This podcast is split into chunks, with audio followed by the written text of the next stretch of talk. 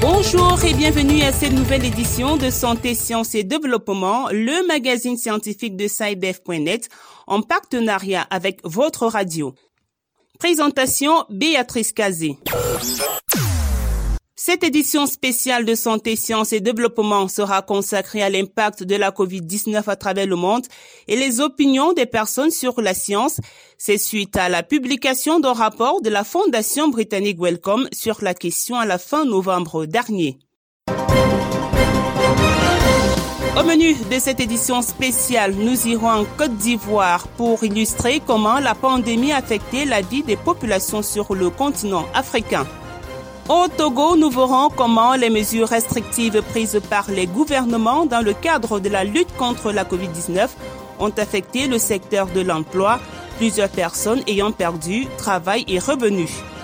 Au Burkina Faso, nous constaterons que les populations sont favorables au déblocage de moyens financiers conséquents par les États pour prévenir et lutter contre d'éventuelles épidémies au Sénégal, nous comprendrons qu'en Afrique subsaharienne, contrairement aux pays occidentaux, la pandémie a plutôt affecté la confiance des personnes dans la science.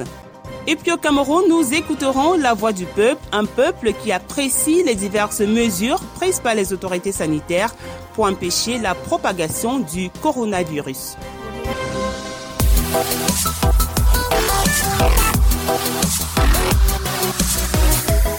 Comme je vous le disais à l'entame de l'émission, la Fondation britannique Wellcome a publié le 29 novembre dernier son Wellcome Global Monitor intitulé Comment la COVID-19 a affecté les vies des personnes et leur opinion sur la science. Il s'agit d'une enquête menée entre 2020 et début 2021 dans 113 pays à travers le monde.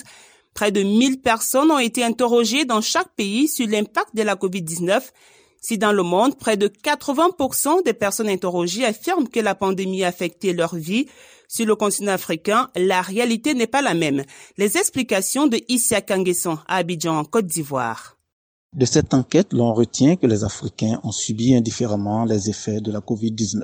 Ainsi, dans certains pays, comme la Côte d'Ivoire, le Mali, le Bénin et la Tanzanie, la pandémie a moins impacté les populations rurales. Professeur Simplice Kofi, maître de conférence à l'Université Peliforogon Koulibaly, analyse les tendances. En Côte d'Ivoire particulièrement, cette étude a révélé que 44% des personnes qui vivent en milieu rural estiment que la COVID-19 n'a pas d'impact sur leur vie. Nos observations en rapport avec ces résultats euh, montrent que la majorité des Ivoiriens pensent que la COVID-19 est une maladie faite pour les Occidentaux. Leur réaction face, bien sûr, à cette pensée euh, est d'accepter difficilement les mesures barrières instaurées par les autorités sanitaires, quel que soit leur niveau d'instruction. Par exemple, en milieu universitaire, les les étudiants ne portent pas leur cache-nez lors des cours, en dépit des campagnes de sensibilisation initiées par l'administration universitaire. Je signale même que euh, les cache-nez leur sont distribués. Euh, dans les transports en commun et dans les marchés, les mesures barrières ne sont pas respectées et euh, les cache-nez ne sont pas également portés. En conclusion, on peut dire que on observe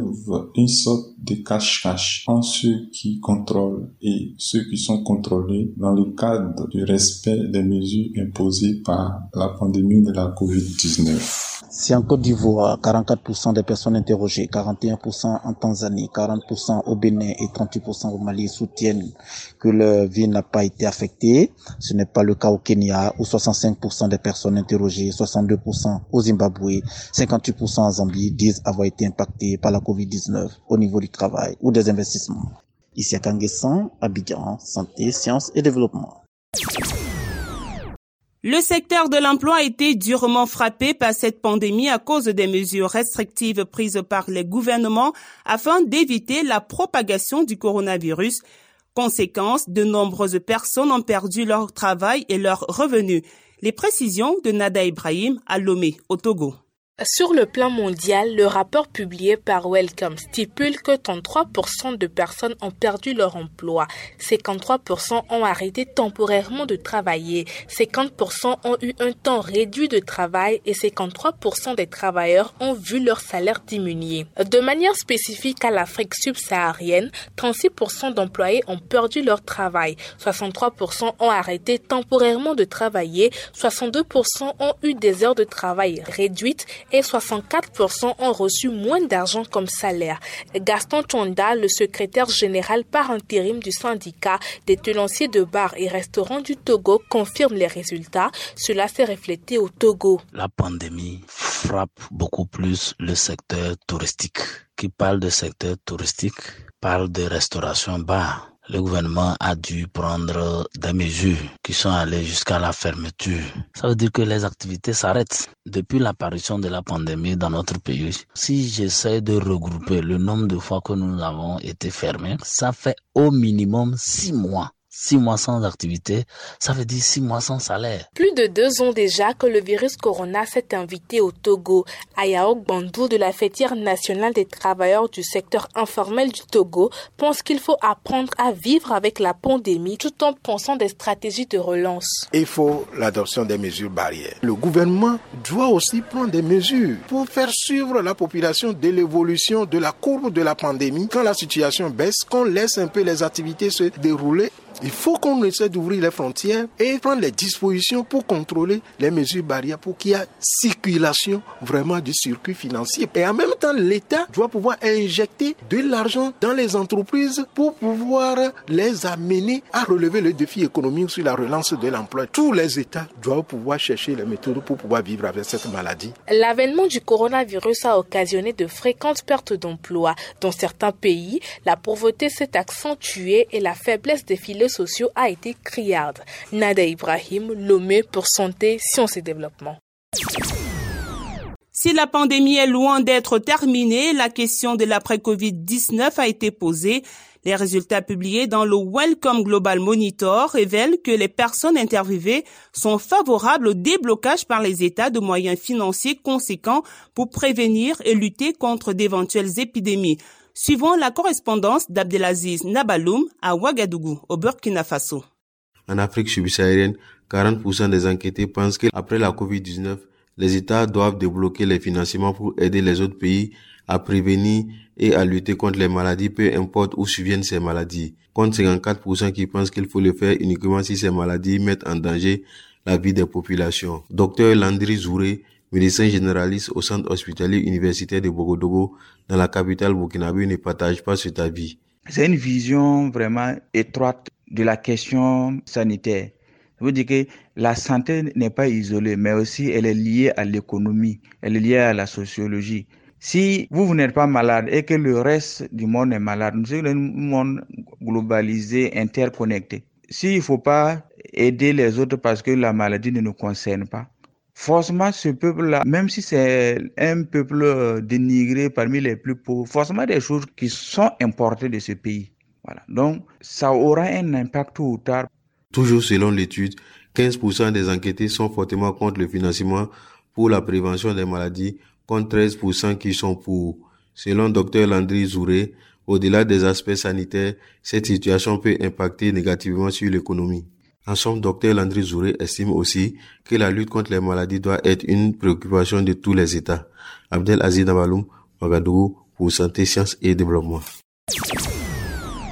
La pandémie de Covid-19 a placé les scientifiques et la science sur le devant de la scène. Contrairement aux pays occidentaux, en Afrique subsaharienne, la crise sanitaire a plutôt affecté la confiance dans la science. Le point de Didier Lando à Dakar, au Sénégal.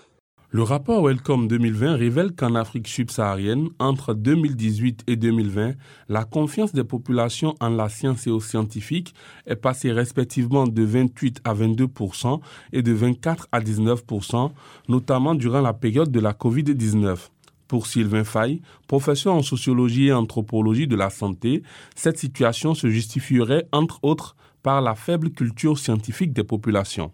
La première raison, c'est l'incompréhension de la société par rapport au rôle de la science. La science ne produit que des vérités provisoires. Or, euh, ce qui caractérise la pandémie Covid-19, c'est les incertitudes, parce que c'est un nouveau virus qui rend d'autant plus nécessaire le rôle de la science pour aller trouver des réponses provisoires. Mais il semblerait que la société ait attendu des réponses définitives pour aider à gérer et à lever toutes les incertitudes. Je pense que ça, c'est un problème lié à la culture scientifique de manière générale. En plus de la culture scientifique, la gestion politique de la pandémie en serait aussi pour quelque chose selon le professeur Sylvain Fay.